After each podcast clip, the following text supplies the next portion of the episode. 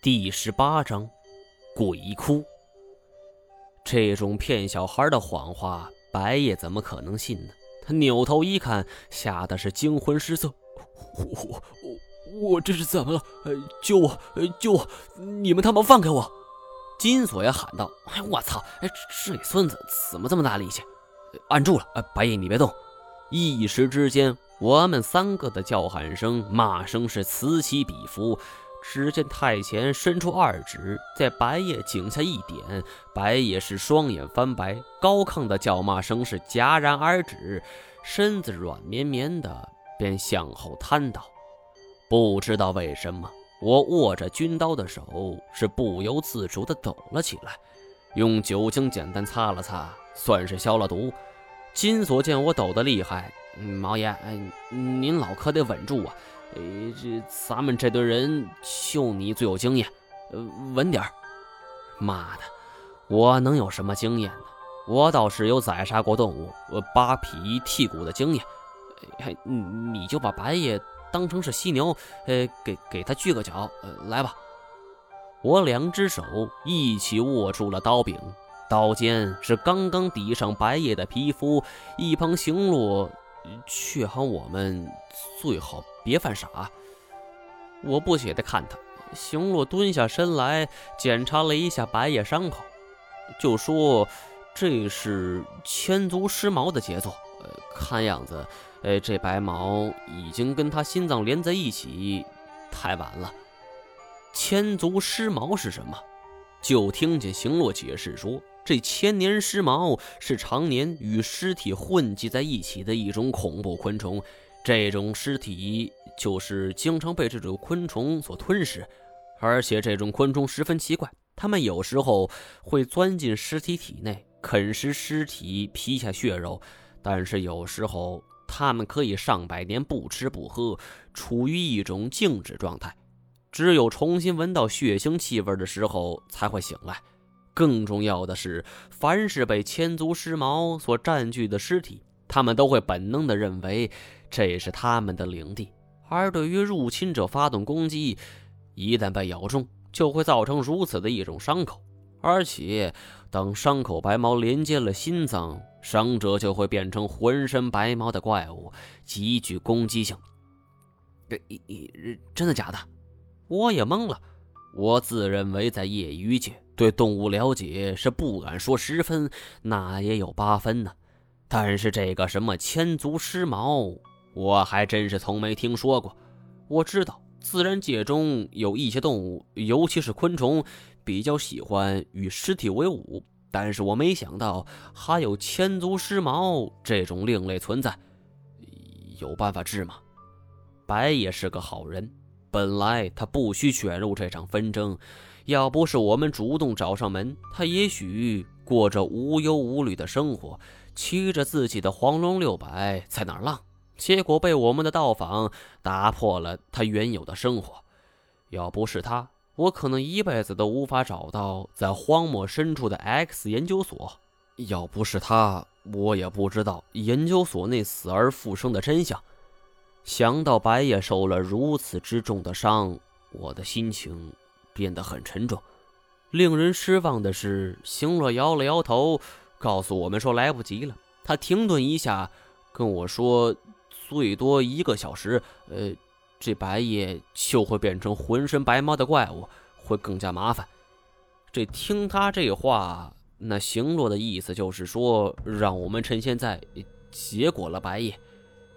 平生宰杀动物无数，杀人的勾当我却从没做过。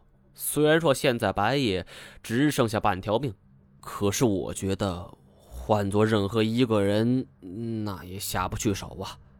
我毫不犹豫的便把刀塞到金锁手里。哎呀，毛爷，咱能不闹吗？你都下不去手，我更不行了。说吧，他便把刀塞给太贤。面瘫侠，你来。太贤攥着刀。愣了愣神，然后站起身来走开了。程天侯在一旁看得急，哎，结结结果样子不行了，哎，快快快动手！哎，他醒过来，我们可就大难临头了。我一下子火了，我下不去手。然后我像太前一样远远的走开，金锁也摇头离开。程天侯冷笑一声，给身后伙计一个眼色，那家伙上前便举起枪对准了白毅的头，砰的一声，猎枪响了。可能很多人会说我心狠，但我知道这是无奈之举。以前做向导的时候，经常有人受伤或者生病，拖慢了整个队伍的行进速度。在食物和水都很紧缺的情况下，我也曾经目睹过人是如何被队友抛弃甚至杀害的。我从背包里拿出一块帐篷布，便盖在白野尸体上，勉强算是一个简单的尊重。虽然说每次历险。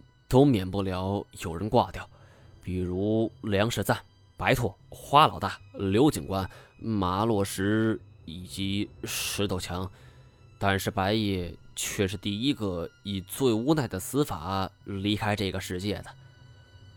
自从那声枪响之后，便没人再说话，倒是开枪那个伙计看向我们的眼神中多了一种鄙夷的神情。大概在这种亡命徒的眼中，我们都是软蛋怂包吧。金锁气愤不过，几次要冲上前去动手，都被我给拦住了。只见行洛还在掐指计算，最后他才很郑重地对我们说：“喊我们都跟随在他后面，千万不能往外走一步。”他十分认真的神情看上去有点可怕。一个美女板起脸来跟你说话。这本来就令人生畏，所有人都不敢言语，而唯有金锁是高声喊道：“这明白。”行洛转过身去，先是脱下两只鞋，从我手里拿过军刀，将两只鞋的鞋跟给撬掉，改成平底鞋，重新穿在脚上。也这这幸亏我不穿这种鞋。只见行洛是暗自提起，轻轻抬起右腿，然后踩在第一块地砖之上；第二步则是迈出左腿，就转了半个圈踩在右边地砖之上，接着迈开右腿，轻轻一跃，单腿落在第二块，也就是前两块地砖之上的第三块地砖上。他回头看着我们，喊我们跟上。这种动作看似简单，但是也有一定的危险性。这种地砖只是普通规格的青砖，一块砖也只能勉强放下一只脚，万一稍不留神踩扁，就很可能会触发机关。谨慎起见，嗯，你美美女，你好歹交代一下，这万万一踩错了，什么后果？行洛的嘴巴动了动，没有出声，但是我们全都知道。他说的是什么？会死！金锁嘶的吸了一口凉气儿，还没等我们说话，就见泰拳就学着行洛样子，十分轻松的站在行洛的边上。我定了定神，这开弓没有回头箭，这个时候回去是不大可能了。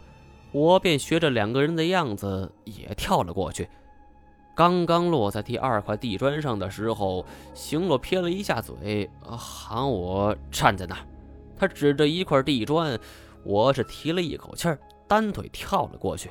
行洛说：“我们只能暂时待在这儿，因为这后面几块地砖还没探测出来。”呃，等等，你的意思是这后边的更难？行洛笑了一下，不置可否。眼见程天侯和他的伙计都过来了，唯有金锁还在那儿摩拳擦掌，是焦急万分。金锁，别愣着，赶紧的！哎，死就死！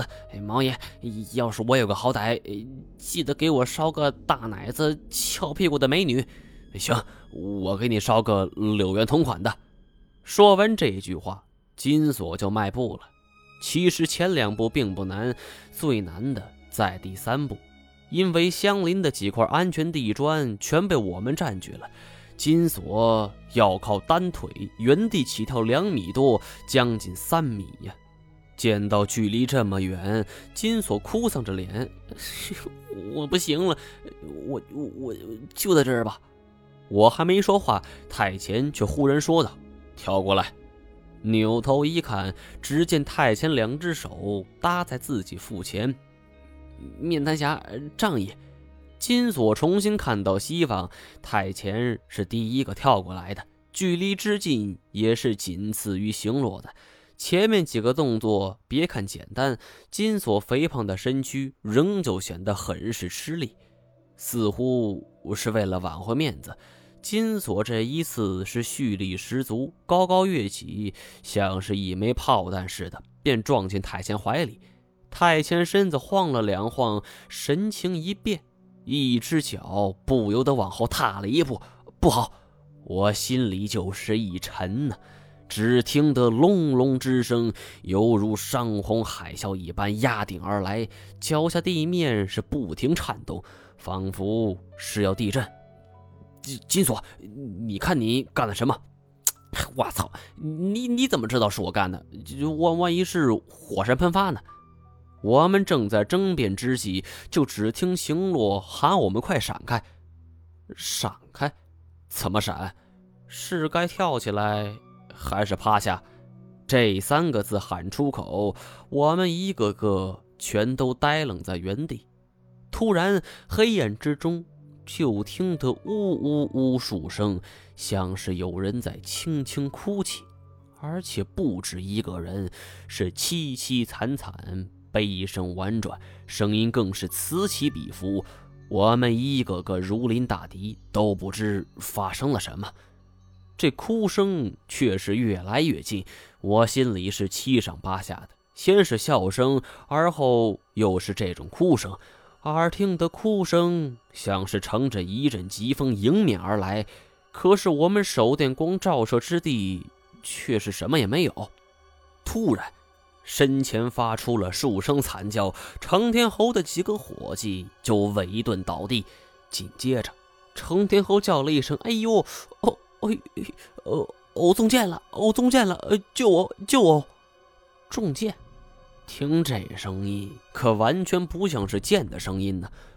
猛然间，我想到了一种箭，不仅是来无影去无踪，射速奇快。而且还会伴着呜呜呜的响动，听起来就像是人类的哭声。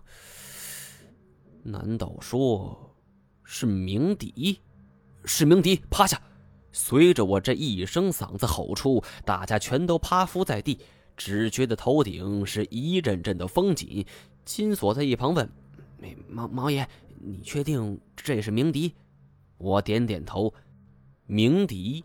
是当年冒顿单于发明出来的，为的目的就是要杀害他的父亲时用的，指哪打哪儿。没想到这座迷宫中竟然会有这种机关。我们举着手电筒都看不清飞来的鸣笛，更不用说古人是举着火把了，都没看清楚来路，就已经一命呜呼了。鸣笛这种带着声响的远程武器是种类繁杂，发出声音一来是为了让士兵明白目标所在，二来则是大规模使用可以起到震慑敌胆的作用。就像这儿的鸣笛，飞行中带着呜咽的哭声，置身于黑暗之中，很像是鬼哭。鸣笛一个接一个飞过，好不容易这鸣笛。终于停了下来。